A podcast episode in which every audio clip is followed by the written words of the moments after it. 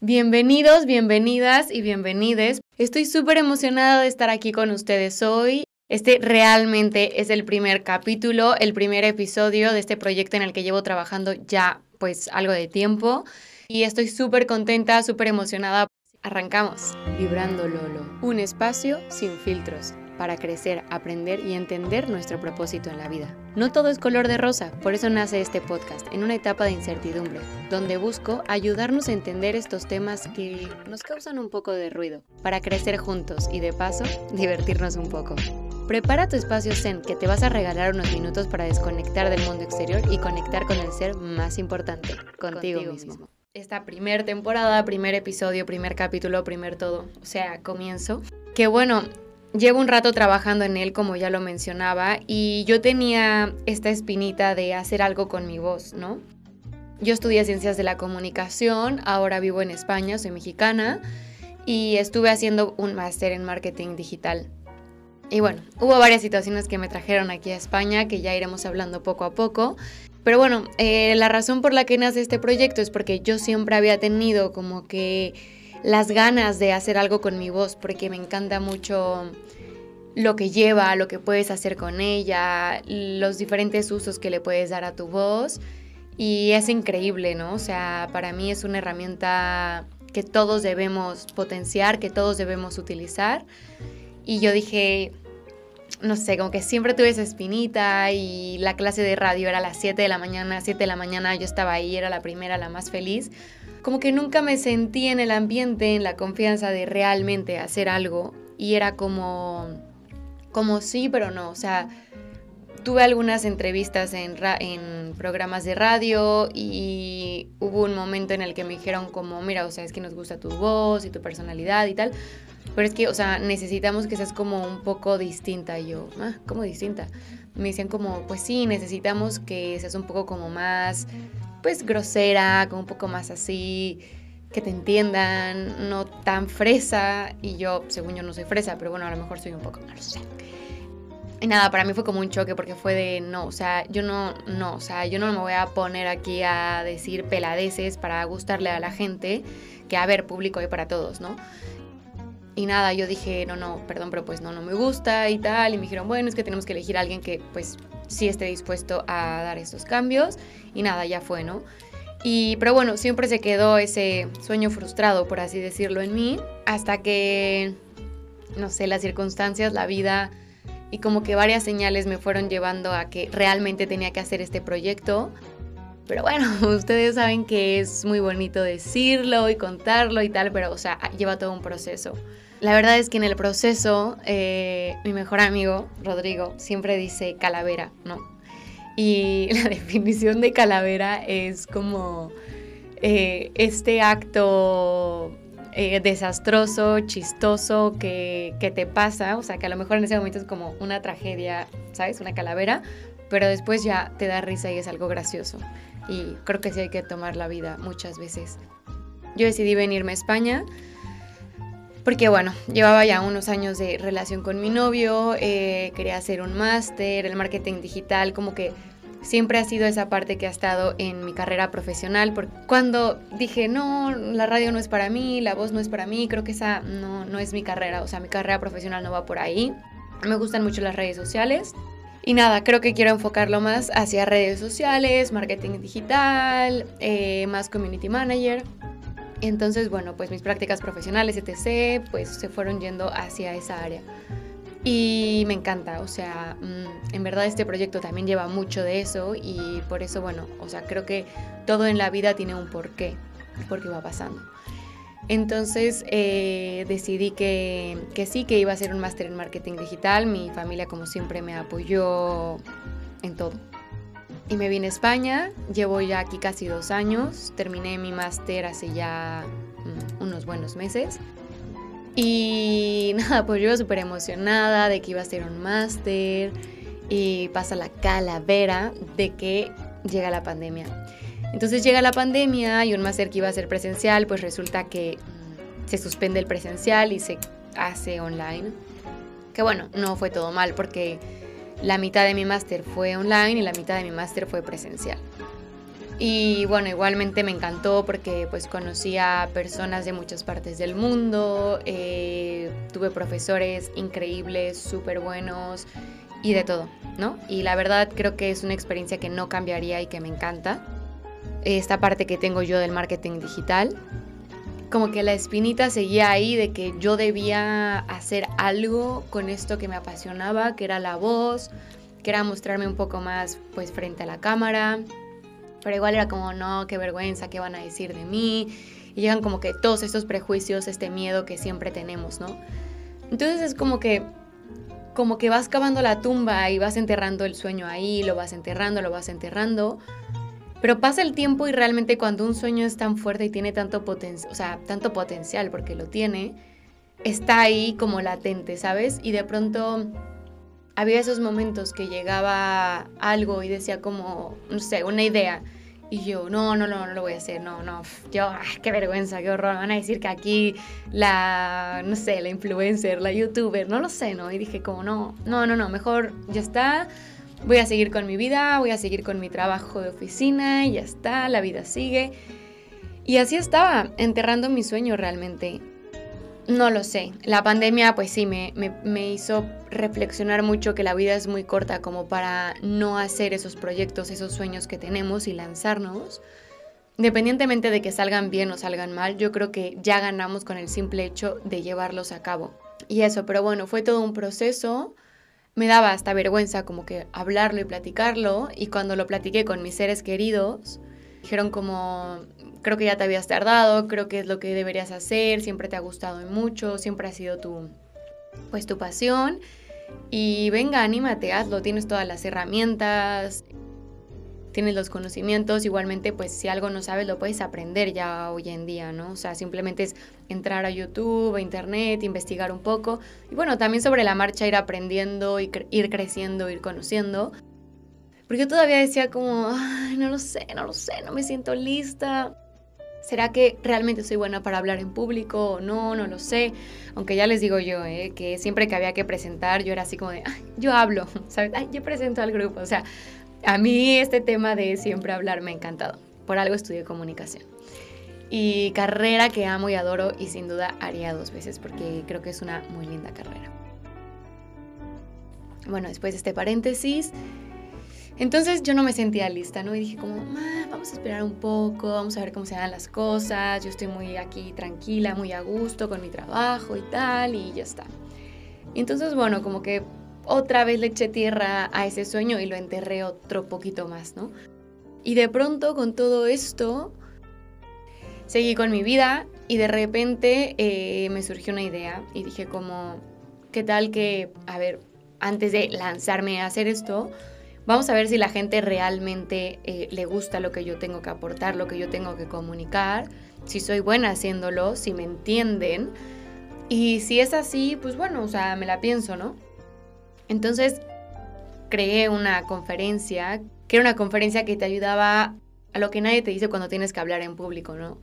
Y son como estos tips, estos momentos a los que yo me he enfrentado a lo largo de mi vida y de mi carrera, en los que he encontrado como soluciones a todas las o sea, a todos estos problemitas que de pronto puedes tener, ¿no? Los nervios, eh, que también hay que manejar mucho el lenguaje pues no verbal, que es todo este lenguaje corporal, que bueno, podemos de alguna manera eh, modificarlo, pero no podemos controlarlo porque es una comunicación inconsciente. O sea, no es. No estamos conscientes de hacerlo. O sea, yo, por ejemplo, ahora estoy moviendo las manos, pero, o sea, no lo hago a propósito. En fin. Y empezó a gustar mucho la conferencia. Tuve la oportunidad de estar en congresos eh, internacionales con países de Latinoamérica. Tuve también la oportunidad de, pues no sé, a darle a grandes grupos que eran como 100 personas, 200 también me invitaron a un club de jóvenes políticos que fue muy, muy interesante poder aportar a, a ese público, porque bueno, era parte de mi gran público, ¿no? o sea, yo quería dedicarme a hablarle a todo el mundo, pero pues sí, mi público objetivo está más enfocado a los jóvenes.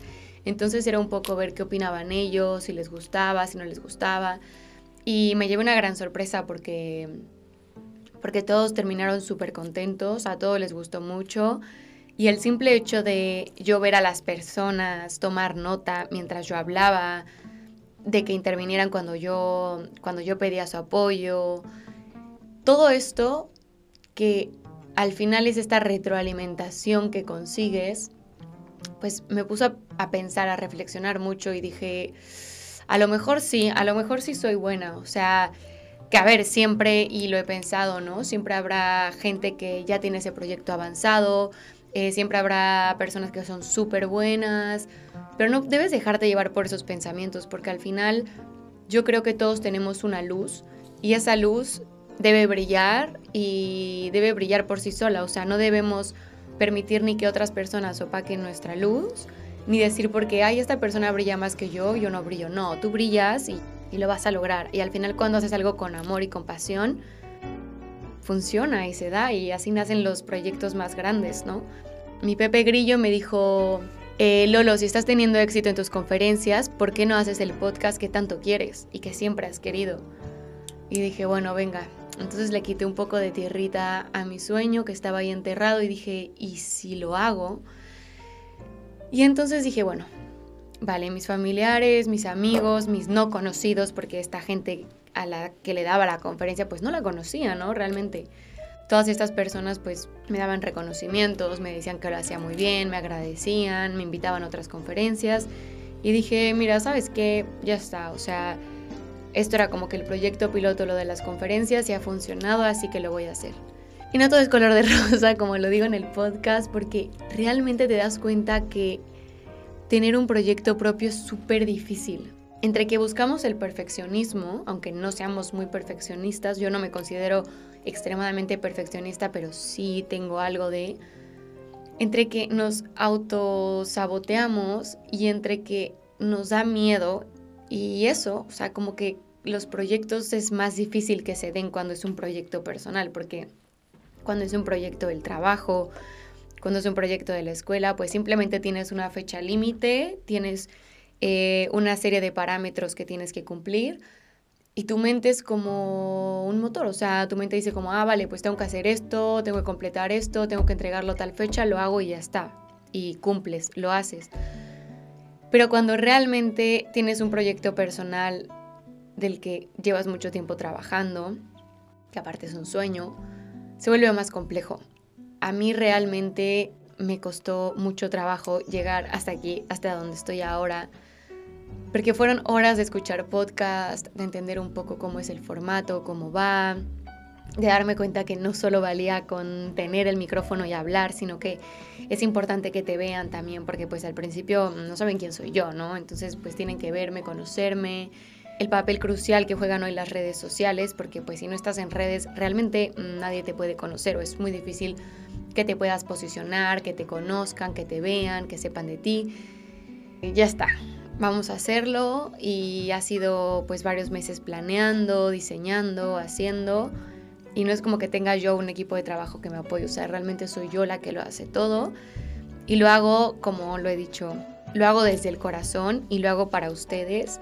Y espero que este pueda ser un espacio en el que podamos aprender, conectar, experimentar, desahogarnos también. Para mí es muy importante poder conectar con la con el feedback de ustedes, con la retroalimentación de ustedes, explicándoles un poco cómo va el formato y cómo será el podcast, voy a ello. Realmente a mí lo que me gusta es poder conocer, conectar y aprender de otras personas, así como claro también me gusta sentir que puedo dejar mi semillita de conocimiento en ellas. Como les comentaba, por eso, por eso realicé la, las conferencias. Quería ver si yo podía realmente sembrar esa semilla en las personas. Y desde que soy pequeña tengo esta curiosidad de descubrir el mundo, eh, de poder entender por qué pasan las cosas que pasan. Y claro, aprender cosas nuevas, crecer mucho en el ámbito personal, profesional y espiritual es para mí algo crucial. El no quedarnos estancados, sino siempre buscar más, siempre intentar ser mejores. Y de eso es de lo que va el podcast. El podcast, eh, aparte de que le, me voy a abrir totalmente para, para ustedes, para que puedan conocerme y saber quién soy. Eh, yo también quisiera que ustedes eh, pudieran abrirse y contarme un poco de quién está detrás, o sea, quién me está escuchando para yo poder tocar temas o hablar de temas que, que, sean relevantes y que realmente nos ayuden a este camino que estamos juntos, a este camino para poder crecer juntos. El podcast va a estar estructurado en temporadas y van a ser de 10 a 15 capítulos. Esta es la primera temporada, así que va leve, vamos con 10 capítulos y poco a poco vamos. Que sean capítulos que estén muy enfocados en las cuatro esferas del ser. Muy probablemente muchos de ustedes recuerden este término de las clases de secundaria sobre desarrollo humano. Muchos otros no. Yo la verdad que ya que empecé a investigar dije, ah, creo que sí lo vi en algún momento, pero bueno, de momento no lo recordaba. Después dije, sí, sí. Las cuatro esferas del ser son la esfera física, la esfera emocional, la esfera social, espiritual y la esfera mental.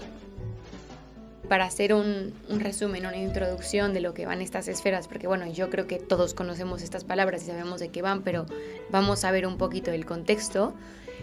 La esfera física entra en todo lo que es el ejercicio, nutrición, control de nuestro estrés, generar nuevos hábitos, es decir, todo lo que tiene una forma física como tal. La esfera emocional social que van de la mano tiene que ver más con el servicio, la empatía, la sinergia, la seguridad, entre otros aspectos más. Al final las emociones son nuestro motor de vida y son esa fuerza que nos hace tomar ciertas decisiones.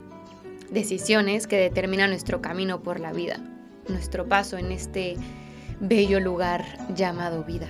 La parte social son estas guías, estas personas que nos acompañan, nos aconsejan en diferentes esferas, en diferentes aspectos. Estas personas pueden ser nuestros familiares, nuestros amigos, nuestros enemigos, nuestros conocidos, nuestros no conocidos como los llamados influencers o celebridades. Y la razón por la que incluyo estos influencers o celebridades es porque creo que hoy en día juegan un papel crucial en nuestras vidas porque y lo digo por experiencia, muchas veces te venden las cosas de una manera que no te das cuenta que te las están vendiendo y caes. Y yo creo que esa es la, la gran potencia, el gran poder que tienen hoy en día los influencers. Que bueno, no voy a entrar en debate si esto es positivo o negativo, sino simplemente es y hoy en día forma parte de esta esfera social. En la esfera espiritual, Vale, es esta esfera en donde nacen los valores, donde nacen nuestras creencias, donde nace nuestra fuerza externa, esta fuerza que nos guía muchas veces, ¿no? Esta fuerza que llega de no sabemos dónde y nos hace tomar ciertas decisiones, despierta emociones, despierta caminos. Bueno, también es la meditación y todo el descubrimiento hacia quién es Dios, qué es el universo. Es toda esta parte espiritual, ¿vale? Que que este es un espacio que no es religioso como tal, pero creo que sí es importante esta esfera espiritual. La esfera mental es la parte que nutre nuestro cerebro y nuestra mente, por ejemplo, la lectura, visualizar situaciones cuando nos imaginamos cosas, planificar, estudiar, escribir, incluso enfrentarnos a nuevas situaciones. Esto determina mucho en la parte mental porque bueno, cuando tomamos una decisión pues tenemos que pensar mucho qué vamos a hacer, de qué manera lo vamos a hacer, qué consecuencias o qué consecuencias positivas puede tener. Entonces la parte mental pues también está en la parte de la toma de decisiones. Em, cuando traemos recuerdos a la mente y la manera en la que decidimos qué camino tomar. Y bueno, estos 10 capítulos de la temporada están cada uno de ellos enfocados en tocar estas esferas para poder conocernos y aprender. Yo hoy estoy aquí sola, pero Claro que voy a tener invitados, invitados muy especiales, invitados que realmente creo que tienen mucho que aportar y tienen mucho que decir. Cada uno de ellos, dentro de su luz, dentro de su esfera, brillan. Voy a intentar que en cada temporada estos invitados puedan nutrirnos dentro de cada esfera. Bueno, sin más ni menos, eh, espero que les haya gustado este podcast, que me den la oportunidad de acompañarlos en su día a día de poder aprender y crecer juntos, eso es lo más importante. Y este es el capítulo de presentación. Yo espero poder contar con su feedback, tanto lo positivo como lo negativo. Yo creo que los, los dos feedbacks son súper importantes y me pueden ayudar muchísimo a, a mejorar este espacio. Para mí es importante y crucial poder conectar y poder conocer quiénes están detrás de esta pantalla o de estos auriculares que me están escuchando. Yo espero que este espacio esté lleno de nutrientes para ustedes y bueno, para mí también, porque creo que yo ya con el simple hecho de estar aquí estoy aprendiendo muchísimo. Y también, porque no? Yo quiero acompañarlos en su día a día, mientras estén cocinando, mientras estén limpiando, mientras estén en camino a la escuela, al trabajo, a donde sea, que estén ahí sintonizándome un ratito y escuchándome. Para mí eso es el regalo más lindo que me pueden dar. Yo no confiaba en mí y no creía que esto pudiera ser posible. Dudé de mí mucho tiempo, me hice mucho autosabotaje yo quiero también ayudarles a que como yo lo hice, ustedes salgan de, salgan de estas dudas, de este autosabotaje y cumplan todos sus sueños, todas sus metas y aprender. O sea, eso es mi objetivo número uno, que podamos aprender y crecer juntos. Es mejor intentarlo que morir con las ganas de no haberlo intentado, ¿no creen? Así que honestamente... Y bueno, el primer capítulo ha llegado a su fin. Gracias a todas, a todos y a todos por estar aquí conmigo. Les mando las mejores vibras para empezar o terminar el día. Nos escucharemos en el próximo capítulo. No olviden suscribirse, no olviden darle a la campanita, no olviden darle like, compartirlo y sobre todo no olviden eh, dejarme en los comentarios qué les pareció, en qué puedo mejorar, qué no, qué está bien, qué les gusta, todo. Quiero saber todo. Eh, hasta aquí. Un beso enorme. Chao y gracias.